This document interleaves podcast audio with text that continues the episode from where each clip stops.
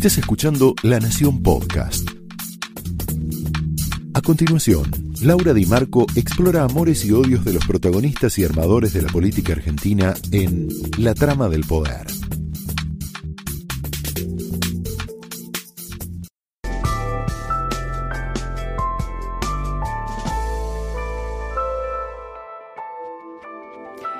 Muy buenas noches, muy bienvenidos a la trama de hoy. Tenemos mucho análisis, mucha información. Como te contaba recién, Luis Majul, el verdadero golpe es el que prepara Cristina contra Alberto.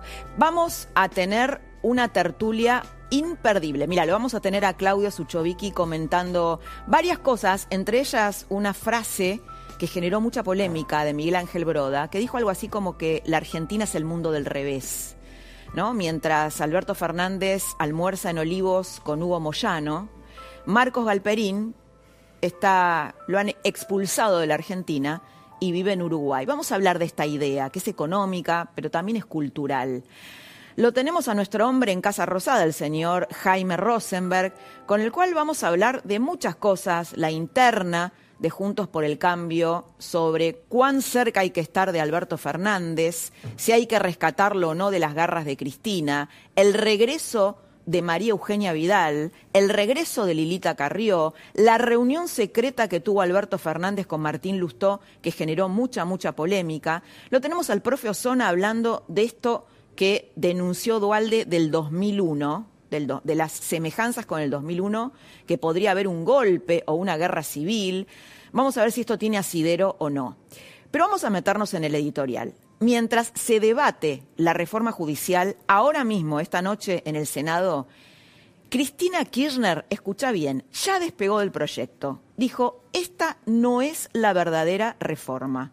Lo dijo esta semana en un hilo de Twitter, viste que para la gente que tal vez no está familiarizada con las redes, en Twitter puedes abrir un hilo, y ella explicó que esta no es la verdadera reforma. Hoy hubo durante la sesión una chicana, un cruce muy picante entre Cristina Kirchner y Esteban Bullrich. Mira. Bullrich. ¿Dónde está Bullrich? A ver, que no lo vi la última vez. A ver. Bullrich.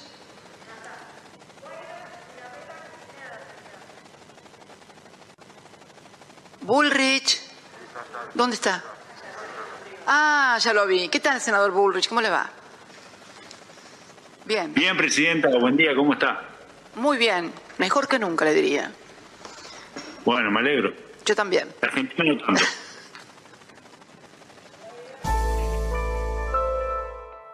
Bullrich.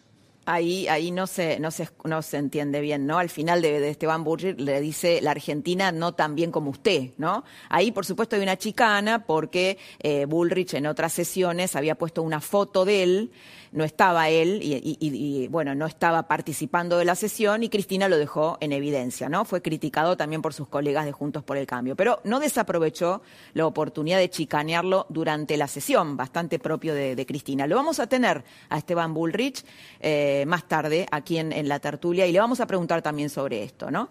Entonces, bueno, parece una broma, te decía, o una locura, ¿no? Que ella ahora se quiera despegar. Pero en realidad la frase esta puede leerse como un golpe contra Fernández para limar su autoridad.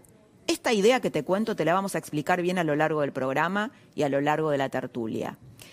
Se trata del golpe en ciernes de la guerra civil que vaticinó Dualde esta semana que estuvo por todos los canales hablando de esto, ¿no? que él veía un gol, una situación similar al 2001, un golpe que no se sabe bien cómo sería. Bueno, increíblemente Lilita Carrió encontró una aliada en esta idea, está de acuerdo con Dualde, no exactamente en la interpretación que le da Dualde, después le vamos a hablar con Jaime esto, pero por eso volvió al centro de la escena política. ¿Qué piensa Lilita? que sabes que lo está apoyando a Horacio Larreta, está en una, en una sintonía de moderación, bueno, Lilita cree que Cristina busca condicionar a Alberto Fernández y que estas luchas palaciegas podrían afectar la gobernabilidad. Esto se lo vamos a preguntar al propio Zona porque Lilita se remite a las luchas de la monarquía, ¿no? O sea, el golpe estaría adentro, gestándose adentro de la estructura del poder. Pasando en limpio, ¿no? La oposición, piensa Lilita, no puede empujar a la Argentina al borde del abismo. Hay que recrear puentes de diálogo institucional con el presidente, acotando la capacidad de daño de Cristina. Esto es un poco lo que anida en la cabeza de Lilita Carrió. La reforma judicial independientemente ¿no? de que Cristina quiera luego aprovecharse para buscar su propia impunidad, fue el proyecto estrella de Alberto Fernández eh, el que anunció, ¿te acordás?, con bombos y platillos en, en su primer discurso ante la Asamblea Legislativa. ¿Por qué Cristina le da este golpe a Alberto justo ahora que se debate en el Congreso? ¿Por qué dice, no, esta no es la reforma, ¿no? Esta no es la reforma verdadera. Te voy a dar una respuesta posible. La reforma inicial judicial, digamos, nació muerta. Muy probablemente no consiga los tres o cuatro votos que le faltan en diputados. Ojo acá, porque acá hay un tapado y hay una tramoya que podría suceder. Hay un diputado que está de licencia, ligado a Massa, que podría volver a ocupar su banca en estas tramoyas que siempre hace el kirchnerismo. Se lo vamos a preguntar a Cristian Ritondo, que lo tenemos al final de la trama. Cristian Ritondo es el, como sabes, el jefe del bloque del PRO en diputados, tiene un rol clave. Vamos a hablar eh, sobre, sobre esto con él. Pero bueno, hasta ahora todo indica que no están consiguiendo esos votos. Cristina no quiere cargar con ese fracaso. Si el proyecto no se concreta, no es su culpa. ¿De quién es la culpa? De Alberto. ¿Te suena este mecanismo? Cristina no está aplicando algo diferente al plan que tenía en mente para Scioli. ¿Te acordás? Poner una figura formal, en la presidencia, mientras el poder real reside en Juncal y Uruguay. La, puerta de hierro de, cristinista, ¿no? la casa de Cristina en Recoleta. Es decir, su plan inicial siempre fue convertir a Alberto en un Scioli, un Scioli maquillado. Lo está logrando. ¿Esto significa que Alberto es una víctima? ¿Lo estamos proponiendo como una víctima? Tal vez vos estás mirando y estás diciendo, pero ¿qué dice? Lo está poniendo como víctima o que, digamos, una víctima a la cual la clase política tiene que rescatar, de ninguna manera, para nada. Alberto no es víctima. Él aceptó ese juego y en el mejor de los casos, él es funcional a ella. Yo creo que en este caso, mira, la psicología seguramente tiene mucho más para aportar y para explicar sobre este vínculo tóxico de Cristina y Alberto que la ciencia política, que los politólogos. Y te digo tóxico porque él realmente es el que se daña, ¿no? Él eh, baja, está bajando sistemáticamente, sigue teniendo una buena imagen positiva, pero sigue bajando a través de los meses. Y lo que es más grave, más que lo que le pase al presidente, es lo que nos pasa a nosotros. Daña al país y a todos nosotros. A tal punto, no es víctima, sino responsable, que te quiero mostrar una noticia eh, que pasó muy rápido esta semana, pero que es muy importante, es necesario que la conozcas. En febrero, la Oficina de Anticorrupción le pidió al presidente una declaración jurada de intereses que fue promovida en realidad por los diputados de la coalición cívica para que informen quiénes habían sido sus clientes privados en su estudio, en su estudio jurídico, tres años antes de ser presidente para ver si había conflictos de intereses. Esto lo había hecho, por ejemplo, el kirchnerismo con Aranguren, ¿te acordás? que había dicho, bueno, a ver, este señor había estado en el ámbito privado, qué conflictos de intereses tiene ahora que es ministro de Energía. Bien, Alberto, y Aranguren lo tuvo que informar, Alberto Fernández se negó a revelar quiénes fueron estos clientes. Es decir, tal como hace su jefa y mentora, él está por encima de la ley. Se pone por encima de la ley. ¿Por qué se niega a revelarlos? Evidentemente tiene algo para ocultar. Alberto Fernández tiene un estudio jurídico junto con su socia, todavía lo tiene, Marcela Lozardo, la actual ministra de Justicia, su socia histórica, en el que antes de asumir la presidencia asesoraba a un cliente muy ligado a Cristina Kirchner. ¿Adivinas quién es? Es el señor Cristóbal López. Alberto fue consultor del grupo Indalo, el grupo de Cristóbal López. Él mismo lo admitió en, en entrevistas públicas al margen de que entre el 2017 y 2019 vos prendías, era frecuente, digamos, verlo defendiendo a su cliente en un canal de cable propiedad de su propio cliente. Porque con la plata de los impuestos que eh, Cristóbal López se ahorró, defraudando al Estado argentino, compró un canal de cable que siempre fue utilizado, y esto es lo, lo más triste, para perseguir a opositores y para escrachar a periodistas críticos. Parece el argumento, esto que te estoy contando, de una película mala de Netflix, pero es la triste trama de la Argentina. Ahora bien, su ex cliente, durante su presidencia, acaba de ser beneficiado con una moratoria que lo salvó de la quiebra.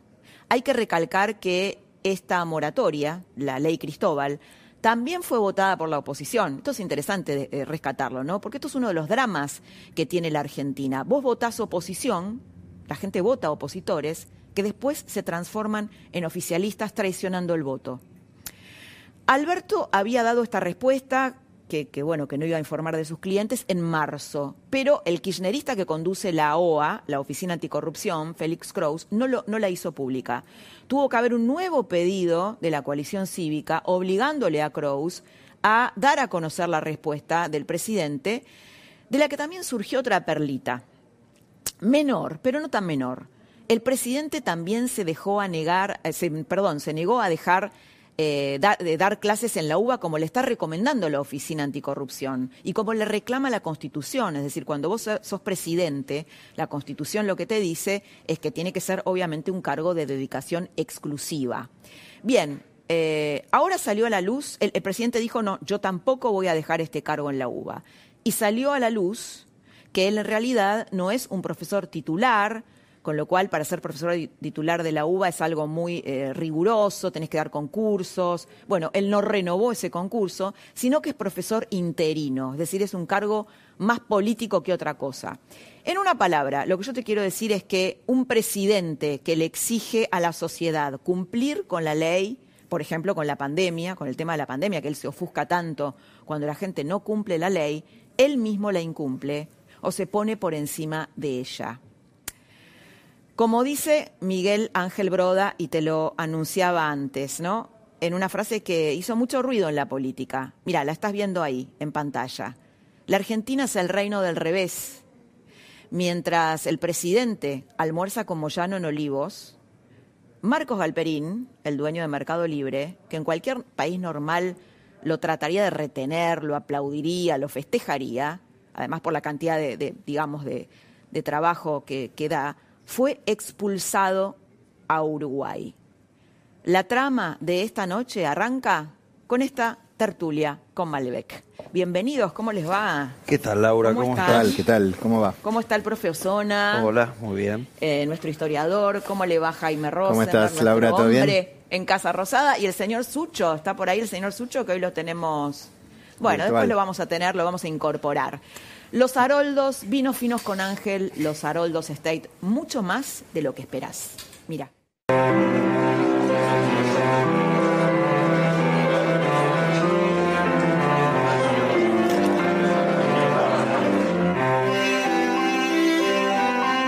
Los Haroldos State, mucho más de lo que esperás. Muy bien, señor Jaime Rosenberg. Señora Internas en Juntos por el Cambio. A ver, una foto. Sí. Vamos a tratar de bajarla bien, bien a la tierra. A ver. Eh, a ver, te digo lo que, lo que yo veo y vos decime a ver qué te parece esto, ¿no? Yo lo que veo es que hay un sector de Juntos por el Cambio que, eh, que es más dialoguista, que entiende que eh, hay que tender puentes con el presidente porque la lucha entre Cristina y Alberto Fernández afecta a la gobernabilidad. Ahí lo ponemos a la reta, a Lilita Carrió, por ahí a Lustó, y hay otros que no quieren saber nada con eso. ¿Por qué se reunió Lustó con Alberto Fernández? Y el Coti Enrique Nosiglia, ¿no? Enrique este, Coti Nosiglia. Este operador en las sombras. Así es, el eterno. Eh, bueno, yo te diría que el 17A, que fue la, digamos, una manifestación que sorprendió al oficialismo, pero también a la oposición, motivó que el sector dialoguista saliera de alguna manera a tratar de equilibrar las cosas.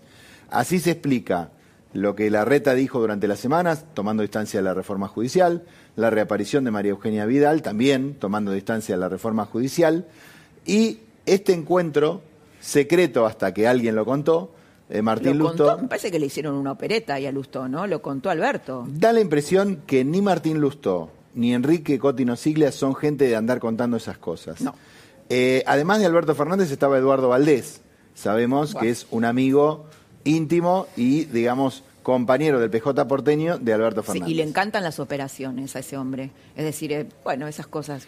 Podemos, podemos inferir quién podría haber sido el que lo contó. No, tengo, no tengo fuente para decir quién fue.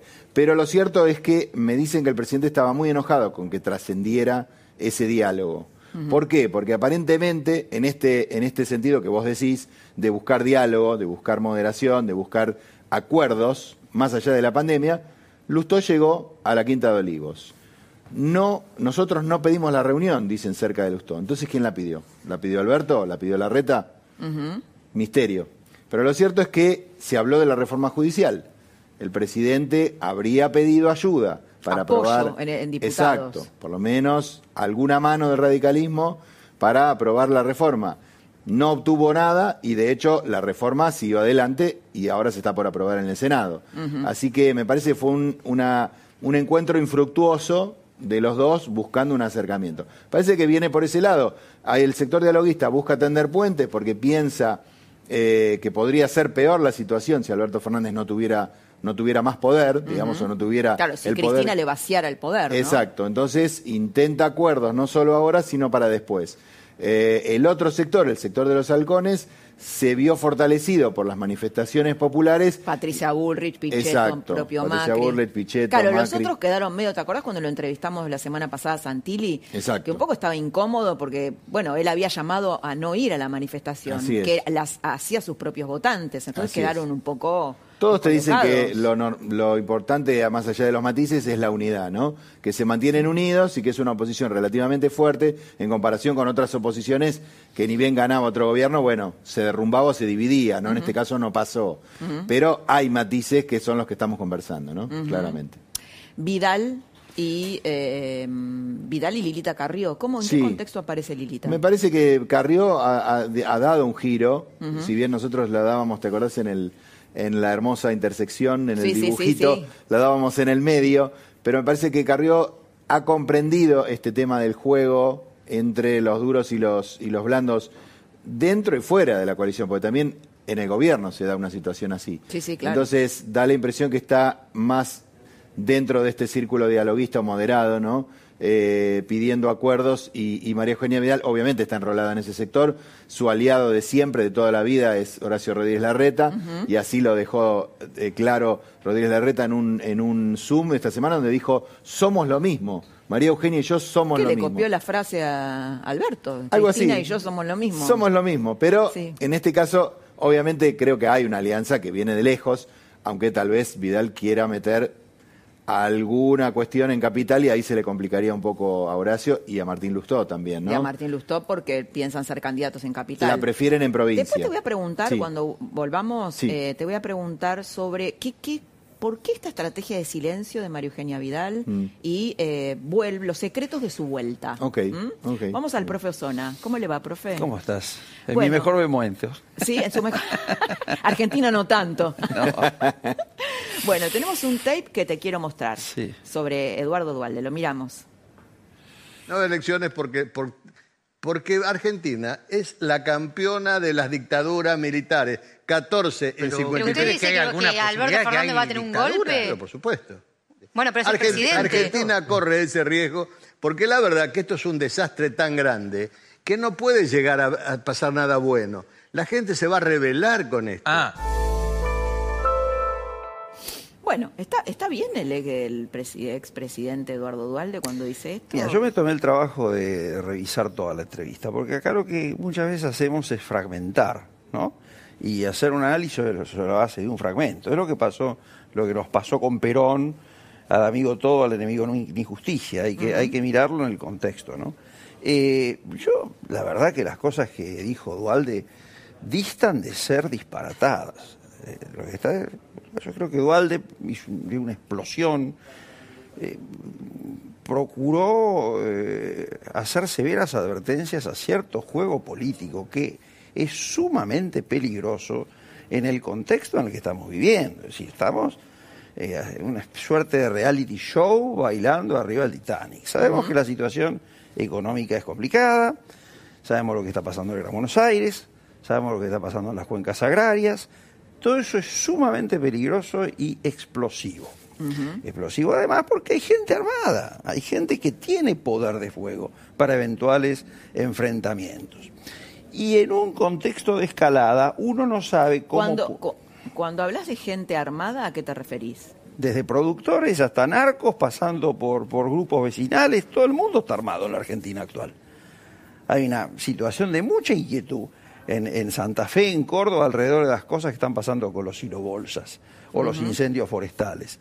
Ni hablar del Gran Buenos Aires. Eso es lo que está diciendo Dualde, que tiene una doctrina, porque Dualde hay que entenderlo eh, eh, de acuerdo a su doctrina. Dualde piensa que la Argentina tiene un patos, tiene una enfermedad, que es justamente esta concepción de la política de la confrontación, de la denegación recíproca de la de Además la conoce como pocos a Cristina Kirchner y a, Exactamente, del bloqueo recíproco. Él cree que si no se supera esa cultura, la Argentina no tiene porvenir y que por lo tanto ni siquiera hay que plantear aquella consigna de Perón Balbín o de Balbín en 1973, el que gana gobierna y el que pierde ayuda.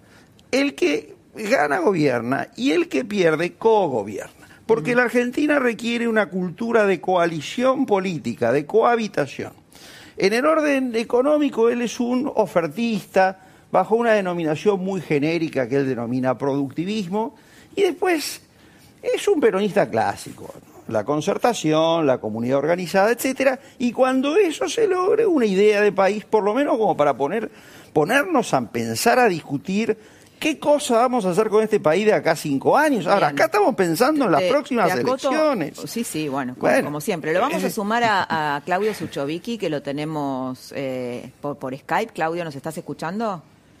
Sí, qué placer saludarlo. Perdón, equipo. Igualmente. Acá, mira, te está, te está esperando el Malbec acá, ¿eh?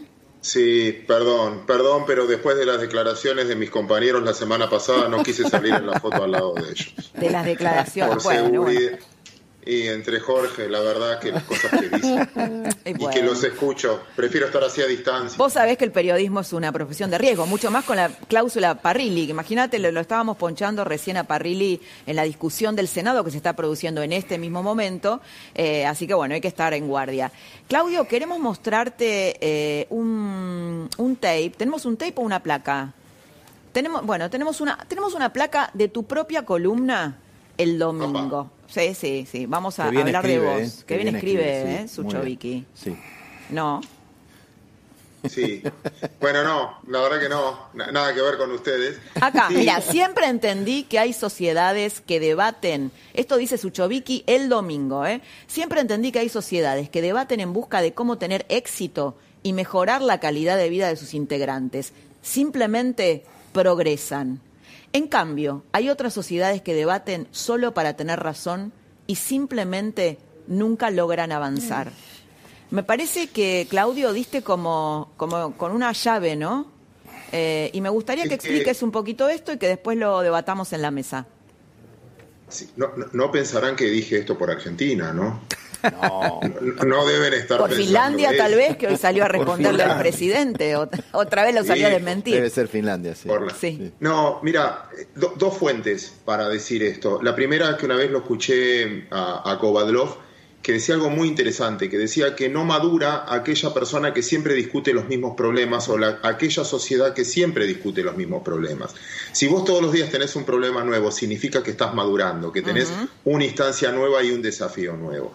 Y yo desde que soy chico, que eso fue hace mucho tiempo, escuché a mis abuelos, a mis viejos y en este caso yo hablándole a mis hijos de la misma manera, con los mismos problemas y la misma historia. Y hoy me recordaban y con los mismos personajes, Claudio. Digo, vos tenés, tenés eh, sindicalistas que hace 50 años están en, el poder, ¿no? Es que cuando Jorge te habla, me sumo a mi compañero Jorge, cuando él te habla, yo no sé si me está hablando del presente o me está hablando del pasado, él está haciendo historia y se presenta como historiador, pero yo digo, este me está contando con los mismos personajes lo, que pasa hoy. Y el segundo en que quiero citar, y necesito citar porque me lo recordaron hoy, un, un gran amigo y para mí uno de los mejores economistas explicando que tuvo la Argentina, que se llamaba Tomás Bulat. Tomás tenía algo, decía algo que era buenísimo, que, lo explicaba muy bien.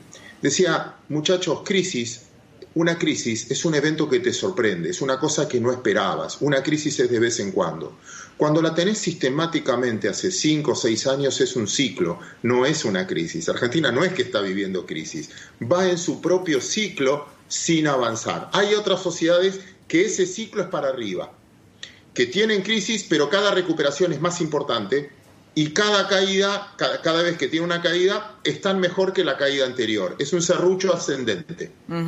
Y en Argentina, cada transferencia esta de riquezas que hace la Argentina en cada crisis, terminas con más pobres, más caída. Bueno, no estoy diciendo nada de lo que digan ustedes, pero me parece, y una vez lo escuchaba y, en, una charla, y de ahí me surgió la frase que en una reunión de bolsas, ¿no? Y uno me dijo, veía, ¿no? Que, entraba la delegación de Brasil y eran dos personas, entraba la delegación de Perú y eran dos personas, entraba la delegación de Estados Unidos y era una persona, la de China dos personas, y entraba la delegación argentina y éramos 16.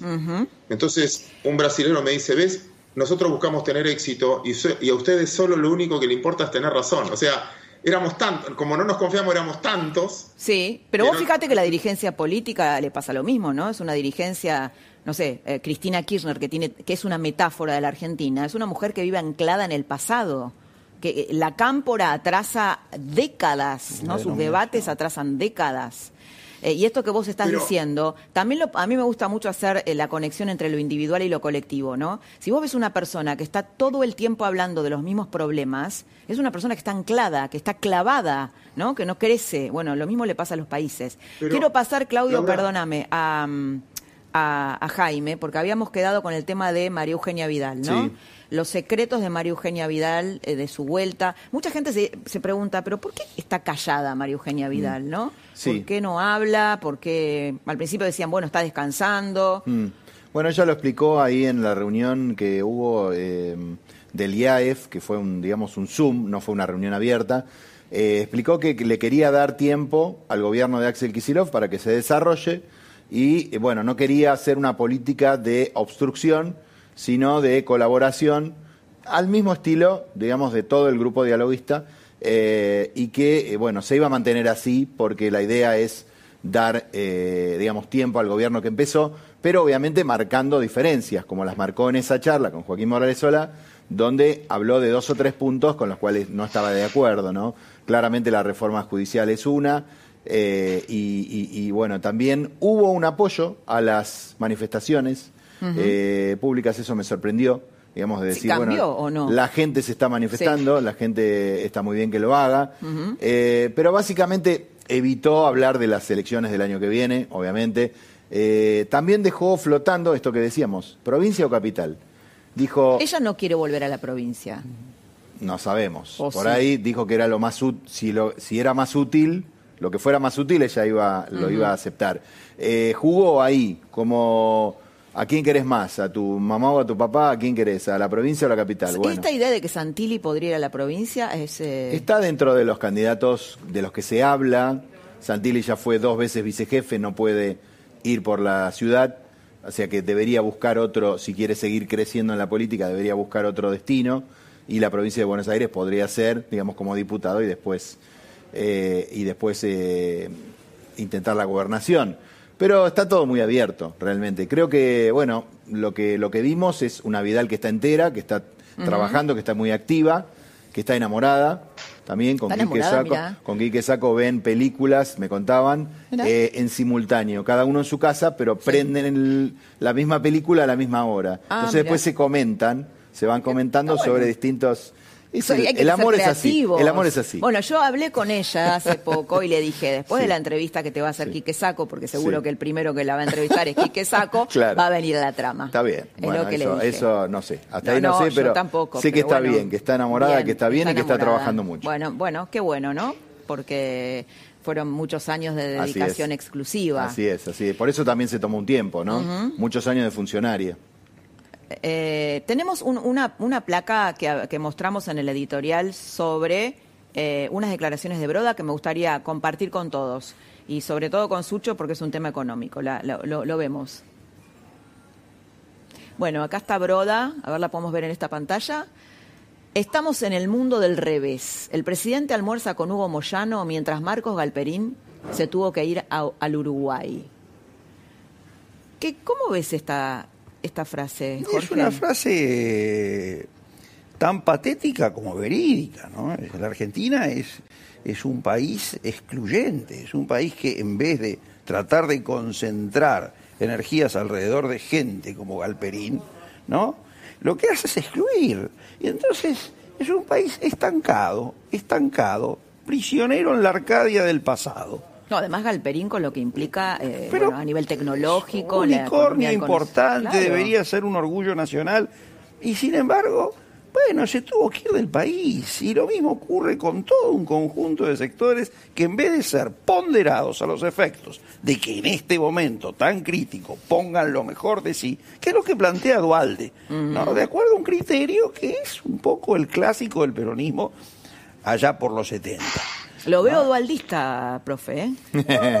yo trabajé con Dualde, lo conozco. ¿Te imaginaste? Lo conozco de mi adolescencia. Aparte, yo soy lomense, les lomense. Conozco su pensamiento. pensamiento. ¿no? Y, creo que, bueno, es un hombre que es una de las grandes figuras de la democracia argentina. Bien, vamos a ver, Sucho, ¿qué pensás de esta frase de Broda que me parece que conecta con lo que escribiste el domingo? No sé si lo ves así. Sí, a ver, hay una frase muy linda de Milton Friedman también que dice que uno no tiene que medir la política de los dirigentes por sus intenciones, sino por sus resultados. Hay muchas cosas que tienen intenciones. Cuando uno hizo la ley de teletrabajo, de alquileres, góndolas, supongo que han tenido una intención. Pero pará, juguemos por los resultados ahora. Y si uno mira los resultados, terminaron espantando el trabajo y echando a gente más que incluyendo gente. En un mundo donde necesita producir y necesita recuperar producción, lo que están haciendo los países del mundo es atraer a los emprendedores para que vayan a trabajar y den trabajo bajando impuestos. No es solo el caso de Uruguay. hay muchos, muchas ciudades de lugares del mundo y como independientes de sus estados, en Estados Unidos, en Irlanda, en Italia, que te empiezan a dar facilidades para que te instales ahí. ¿Para qué? Para que tome gente. En un rubro que a Argentina le estaba yendo bárbaro, que es el número, el rubro del conocimiento, y la ley del conocimiento todavía está empantanada en el Senado. Cuando decís la ley del conocimiento puede exportar más que soja, más de 15.000 palos.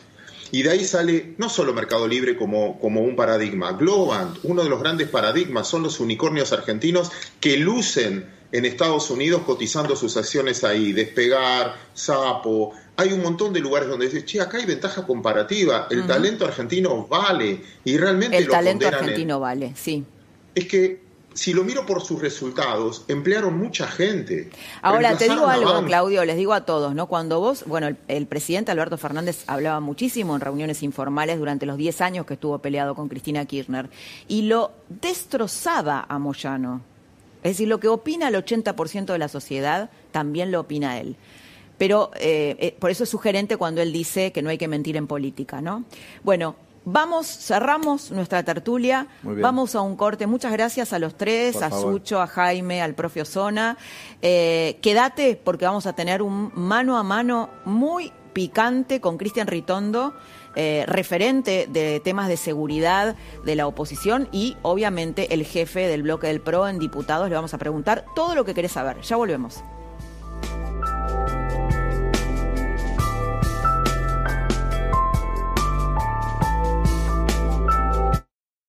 Super fin de semana Coto. Más de 3.000 productos en oferta todos los días. Hasta el miércoles, 40% de descuento en la segunda unidad y un 30% más exclusivo de nuestra comunidad, llevando dos productos iguales en marcas seleccionadas de galletitas y panificados, Lays, yogures en pote milk out y en conservas de fruta, lavavajillas y rollos de cocina. 50% de descuento en la segunda unidad, llevando dos productos iguales en marcas seleccionadas de gaseosas y en todos los fideos secos y dietéticos. Además, 40% de descuento exclusivo de nuestra comunidad en vinos finos, espumantes y champañas. Corto, yo te conozco.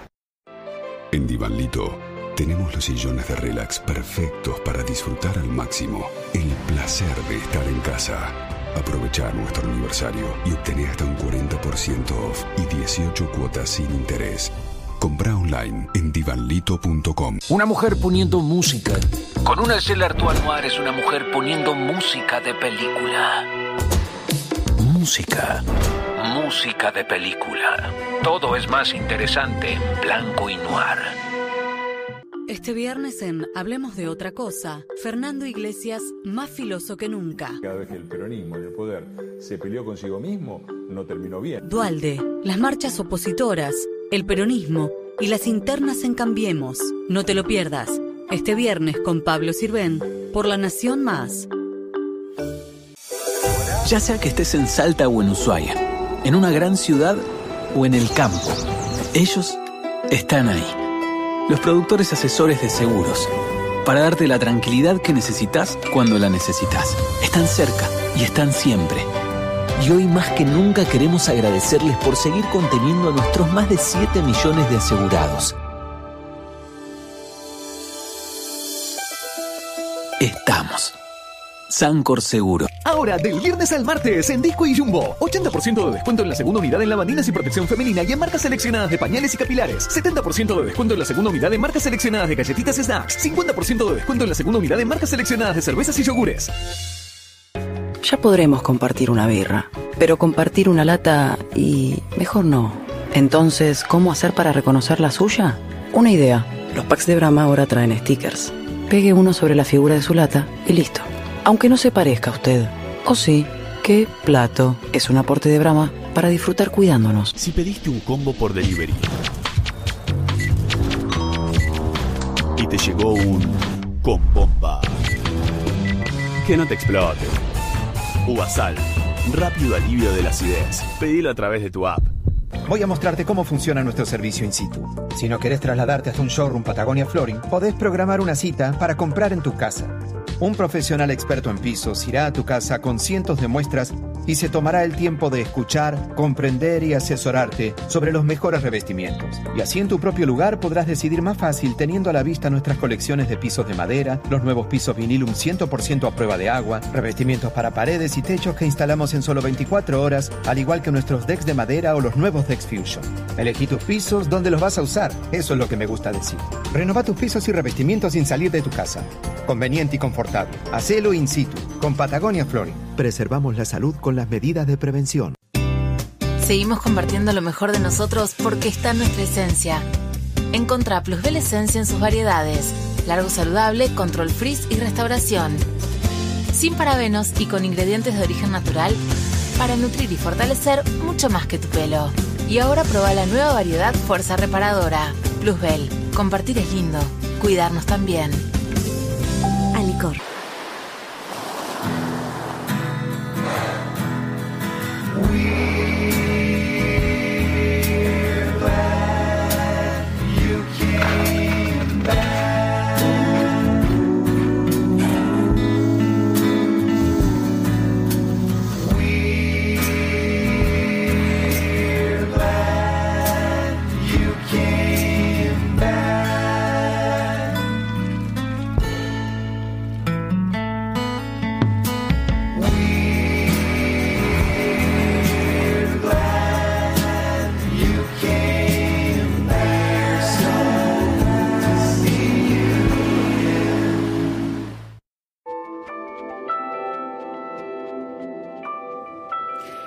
Volvemos a, la trama y estamos con una figurita difícil en la televisión, no aparece mucho, que es el diputado Cristian Ritondo, el jefe del bloque del PRO en diputados, donde se va a dar la batalla decisiva por la reforma judicial, pero a la vez, bueno, quien ha sido la mano derecha de María Eugenia Vidal, fue su ministro de Seguridad.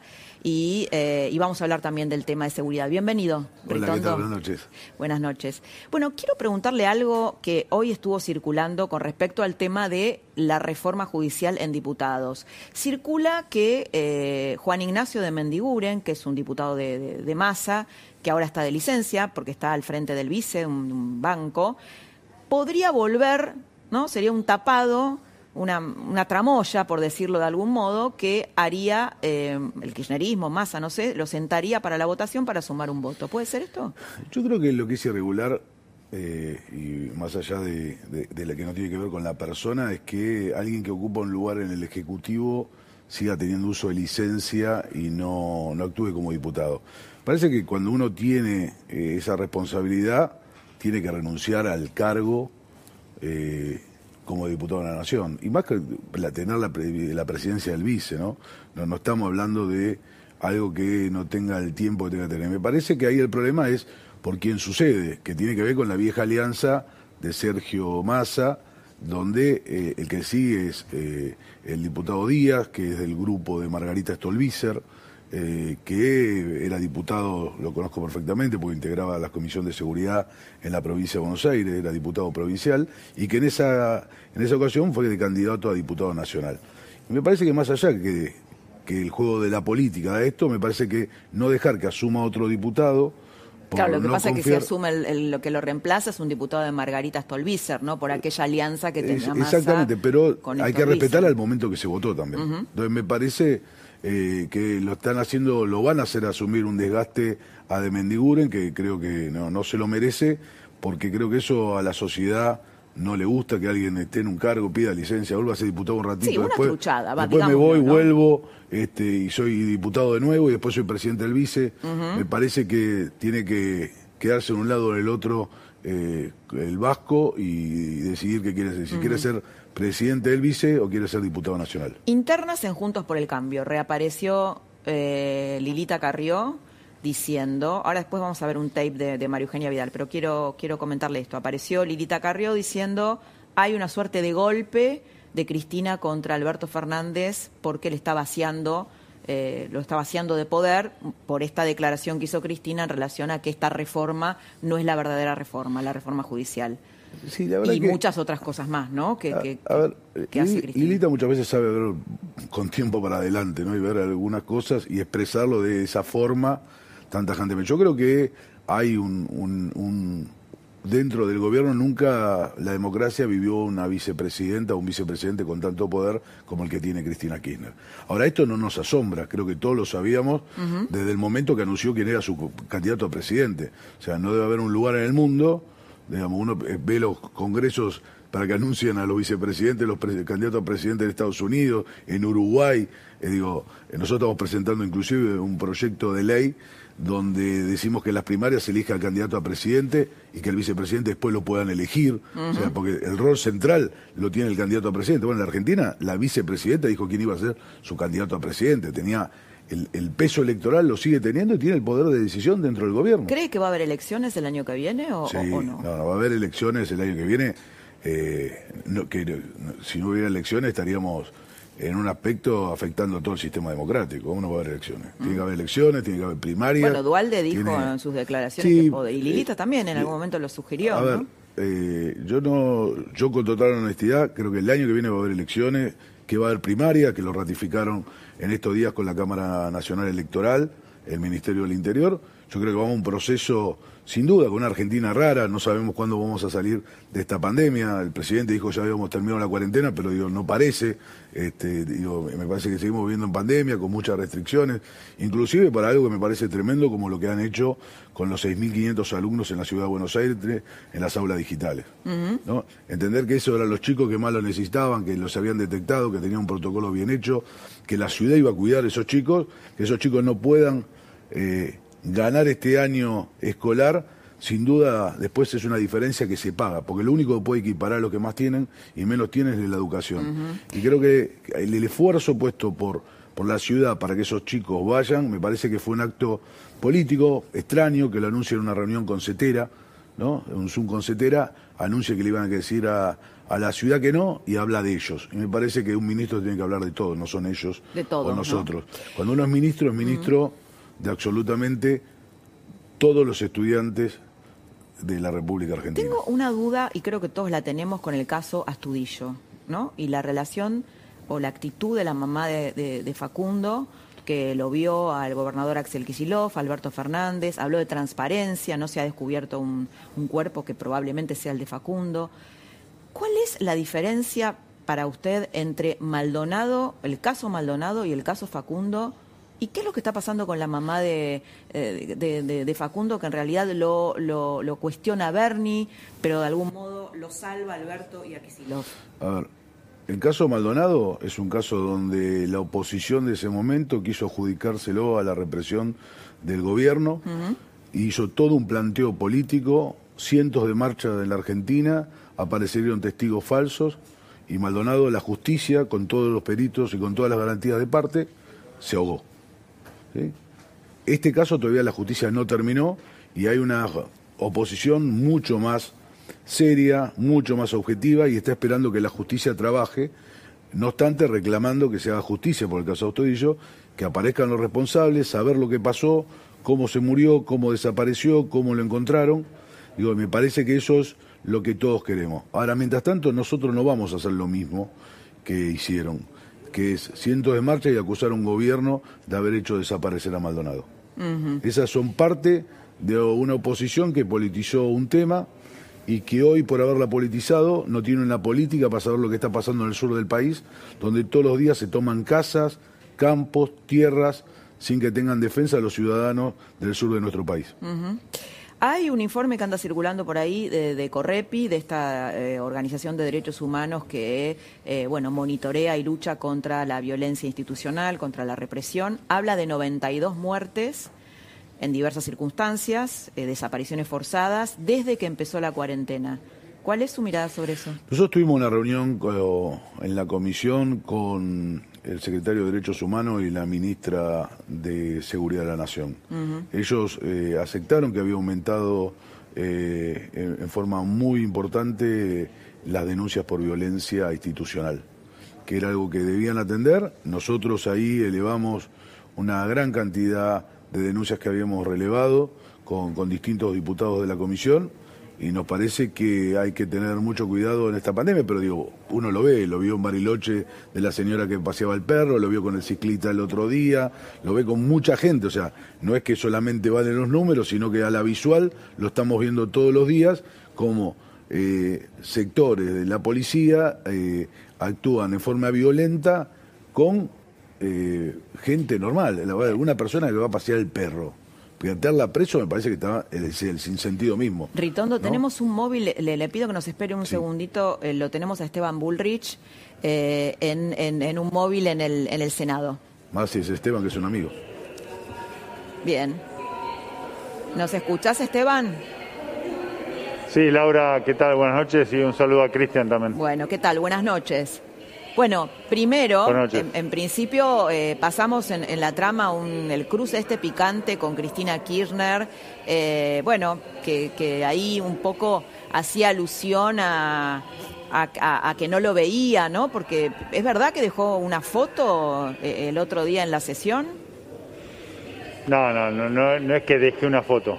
Quedó una foto, pero yo estaba ahí y de hecho participé en esa sesión. Pero bueno, esa confusión llevó a toda esta distracción creo que lo relevante de hoy, más allá de la chicana, es que para mí quedó expresado lo que nos está pasando en el Senado, Laura, que es, ella misma dijo que estaba, se sentía mejor que nunca, y creo que con, mucha claridad le dije que la Argentina lamentablemente no, ¿no?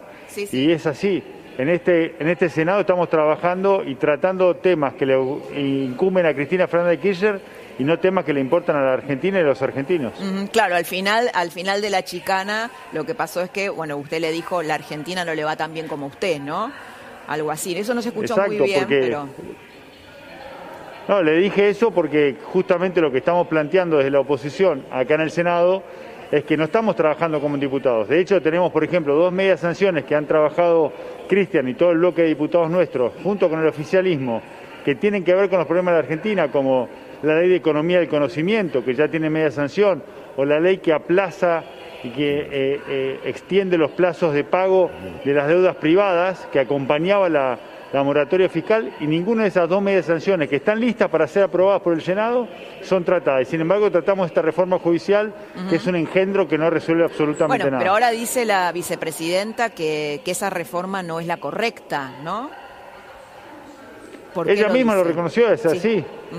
porque, porque, porque es difícil esconderlo, Laura, es difícil esconder que esta reforma realmente no es una reforma que, primero, que realmente resuelva los problemas que tiene la justicia, segundo, que ha sido negociada y canjeada con gobernadores que ha llevado a que se dupliquen los cargos y por ende el costo de esta reforma, que es una reforma que además eh, encara hacia una línea que estamos abandonando, que es el fortalecimiento del juez y el juez de instrucción en lugar de fortalecer a los fiscales, con lo cual desviamos recursos del lugar hacia donde teníamos que ir y continuar una reforma que sí fue acordada y consensuada como es pasar al sistema acusatorio. Y lamentablemente estos 6 mil millones de pesos, que además nosotros creemos que hoy estarían mejor invertidos en reactivar la economía, se van a tirar en esta reforma que, repito, no, resuelve ningún problema de la justicia. Bullrich, cuando usted dice que se negoció con gobernadores, ¿incluye a los radicales también? No, no hay juzgados en los, en los, gobiernos radicales, hay juzgados creados en general en provincias que, gobierna el oficialismo, Laura. ¿Cómo se desarrolló en, hasta En esta modificación que se hizo, lo que quiero decir es los juzgados que se agregaron en la reforma del día jueves, hay, juzgados creados en la provincia peronistas. Eh, ¿Cómo se desarrolló la, sesión hasta ahora? ¿Cuál es su, mirada sobre esto?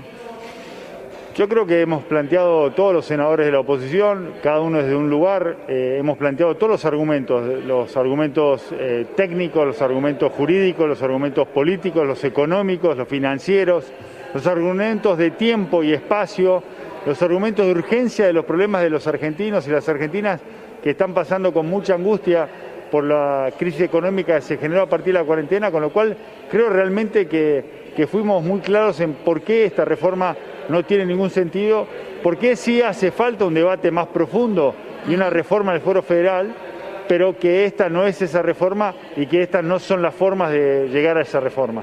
Bien, Esteban Bullrich, muchas gracias por, por haber estado en la trama. No, gracias a ustedes, muy buenas Nosotros ¿eh? hacemos un corte muy breve y seguimos en el mano a mano con Cristian Ritondo.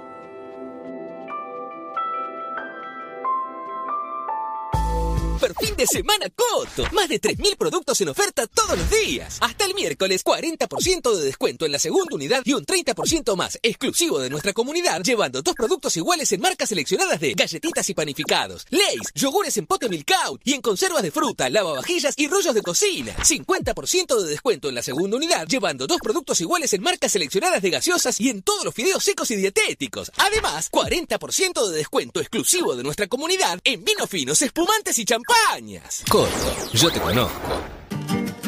Alaris Cabernet Sauvignon es corpulento y picante.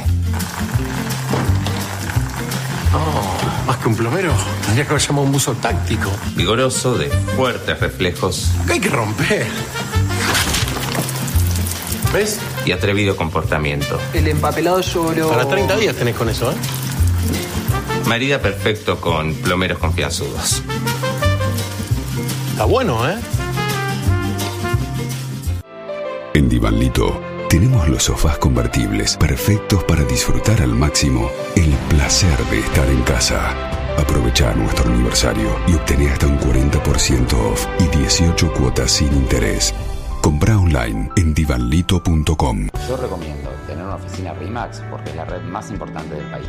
Porque es el modelo que revolucionó el mercado inmobiliario y cambió la vida de miles de personas. Si querés tener tu empresa sin estar solo, abre una oficina RIMAX. Hay una franquicia RIMAX para vos también. Budweiser, la lager preferida en el mundo. Intensa al comienzo y suave al final. Budweiser, King of Fears. Llegó el momento de moverse, de amigarnos con el medio ambiente, de ganarle al tiempo, de viajar sin preocupaciones. Subite. Bienvenidos a la micromovilidad. Frávega, tenemos mucho más para vos. Si pediste un combo por delivery y te llegó un con bomba, que no te explote. Uvasal Rápido alivio de la acidez. Pedilo a través de tu app. Final del día, ellos siempre encuentran algo para sacarte una sonrisa. Lo que el día se llevó, de martes a viernes a las 23. Para que te vayas a dormir siempre con una sonrisa. En La Nación Más, periodismo de calidad. Ahora, del viernes al martes, en Disco y Jumbo. 80% de descuento en la segunda unidad en lavaninas y protección femenina y en marcas seleccionadas de pañales y capilares. 70% de descuento en la segunda unidad en marcas seleccionadas de galletitas snacks. 50% de descuento en la segunda unidad en marcas seleccionadas de cervezas y yogures.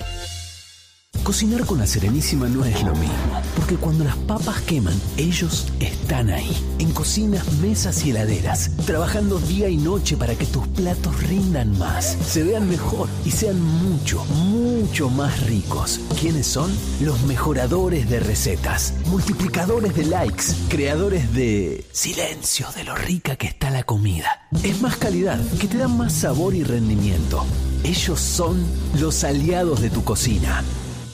Llegan tres semanas de ahorro gigante a Carrefour. Aprovecha en cada semana más de mil productos en promoción. Hasta el lunes, 80% de descuento en la segunda unidad en marcas de mermeladas e higiene femenina. Con mi Carrefour, 70% de descuento en la segunda unidad en marcas de golosinas, snacks y shampoo. Además, bondiola de cerdo a 249 pesos el kilo. Y mucho más en carrefour.com.ar.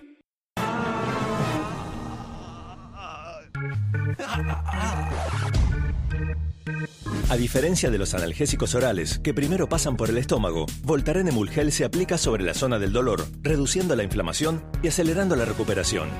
Voltaren, la potencia de un comprimido en un gel. Una mujer esperando la comida. Con la nueva Estela Artois Noir en la mano es una mujer mirando al horizonte. Y él buscando una noir en la heladera. Ahora es un hombre envuelto en un halo de misterio. Ahora ella pone música. Ahora pone música de película. Música. Música de película. De pronto llega el delivery.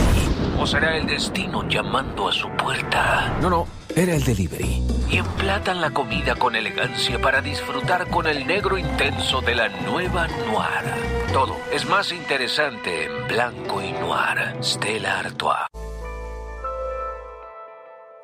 Yo creo que la Argentina eh, necesita salir adelante y estoy convencida que Juntos por el Cambio es el espacio que la puede sacar adelante capitalizando todos sus aprendizajes de los últimos cuatro años, con una autocrítica seria, profunda, volviendo el año que viene a decirle a la sociedad, aprendimos, pero aprendimos de verdad. Vamos a corregir esto, esto, esto, escuchamos y estamos juntos. Y queremos dar, debemos darnos y pedirles otra oportunidad para poder hacer el mejor gobierno posible. Bueno, varias cosas interesantes, dice María Eugenia Vidal. Pide una autocrítica, ¿no? Que no se hizo, de alguna manera me parece que es una factura Macri, no se hizo, pues, para Macri estuvo todo bárbaro, y le pide una nueva oportunidad. Lejos la mejor dirigente que tiene la Argentina y junto por el cambio. María Eugenia Vidal. Y la verdad que cuando habla de la autocrítica no significa autoflagelarse. Mejor que Bullrich, que Pato Bullrich. Sin duda, para mí la mejor dirigente de la Argentina, María Eugenia Vidal. Digo, yo trabajé cuatro más cuatro años, ella era presidenta de la legislatura, porque era vicejefa de gobierno, yo era vicepresidente de la legislatura, y cuatro años como ministro de Seguridad al lado de ella. Sé lo que, que da, lo que hace, el corazón que le pone, la garra que le pone, eh, y, y- y la capacidad de comprensión de las situaciones y de los momentos. Yo escuchaba antes, aparece o no aparece. Mira, yo hago entre interior y provincia de Buenos Aires por lo menos dos Zoom por semana con María Eugenia donde hablamos con distintos dirigentes, referentes, referentes sociales. Está en contacto permanente con los sectores más humildes eh, con los que trabajó en la provincia, eh, de distintos barrios muy populares.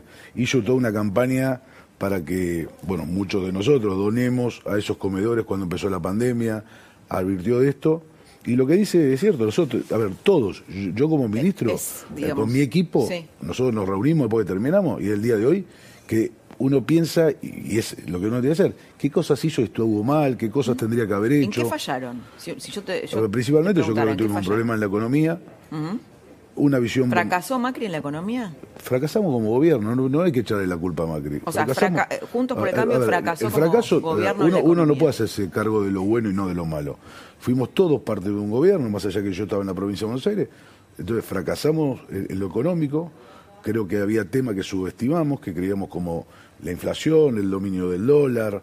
Este, creo que mm, empezamos bien y no terminamos como queríamos haber terminado. No pudimos dominar la inflación. Hubo distintos procesos internos y externos de la economía, pero que eso también a la hora de pensar un país también juegan antes. Eh, creo que tuvimos acierto en, en- en la política internacional, en las políticas de seguridad. Creo que fuimos mucho más firmes, planteamos qué objetivos hemos tenido, tanto en Nación como en Provincia de Buenos Aires. ¿Es mejor la, Creo- la política de seguridad que tuvieron ustedes que la actual? Sí, absolutamente. Empezando que trabajábamos juntos. Eh, no solamente juntos Nación con la provincia, sino Nación con la provincia y con los intendentes. ¿sí? y, y poder trabajar de esa forma, el municipio, la provincia, además tiene, tiene un resultado distinto. Digo, a ver, eh, nos queda Decía- muy- decía- decía Cuchu, muy- sí. uno tiene que medirlo no solamente a las personas y a los políticos por sus, sus intenciones, sino por lo que hacen. Y después veremos lo- los resultados de estadísticas, que cuesta mucho encontrar estadísticas, pero veremos las estadísticas de distintos temas para, para confirmar esta política, que tiene que ver con el la lucha contra el narcotráfico, la, eh, la lucha con la baja del homicidio, el robo de autos. O sea, después hay una cantidad de datos que, que son fehacientes porque no solamente los tiene la policía o la procuración, sino que hay distintos eh, Quiero organismos que lo volver un Sí. poquitito a María Eugenia Vidal. ¿Va a ser candidata en la provincia de Buenos Aires el año que viene? Primero ella tendrá que definir si es candidata. Sí. Si ella es candidata, yo quiero, igual que todos los que trabajamos en la provincia de Buenos Aires, que sea nuestra candidata en la provincia de Buenos Aires. Ujú. Muy bien. Muchas gracias por No, haber estado en la trama, porque, porque es difícil que, que dé entrevistas, así que muchas gracias por haber venido esta noche en este mano a mano, que no me tomó nada del vino. Bueno, nosotros nos reencontramos el próximo jueves aquí en La Nación Más a las 10 de la noche. Te dejamos con, el, con lo que el día se llevó, con Carola Gil. Y, y bueno, nos reencontramos la semana que viene. Que tengas una muy buena semana. Chau.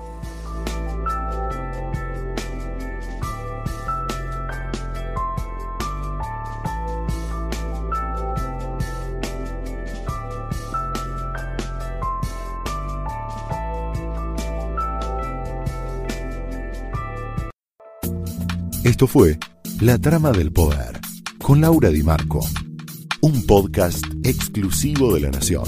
Escucha todos los programas de La Nación Podcast en www.lanacion.com.ar. Suscríbete para no perderte ningún episodio. Estamos en Spotify, Apple Podcast, Google Podcast y en tu reproductor de podcast favorito. Seguí escuchando La Nación Podcast.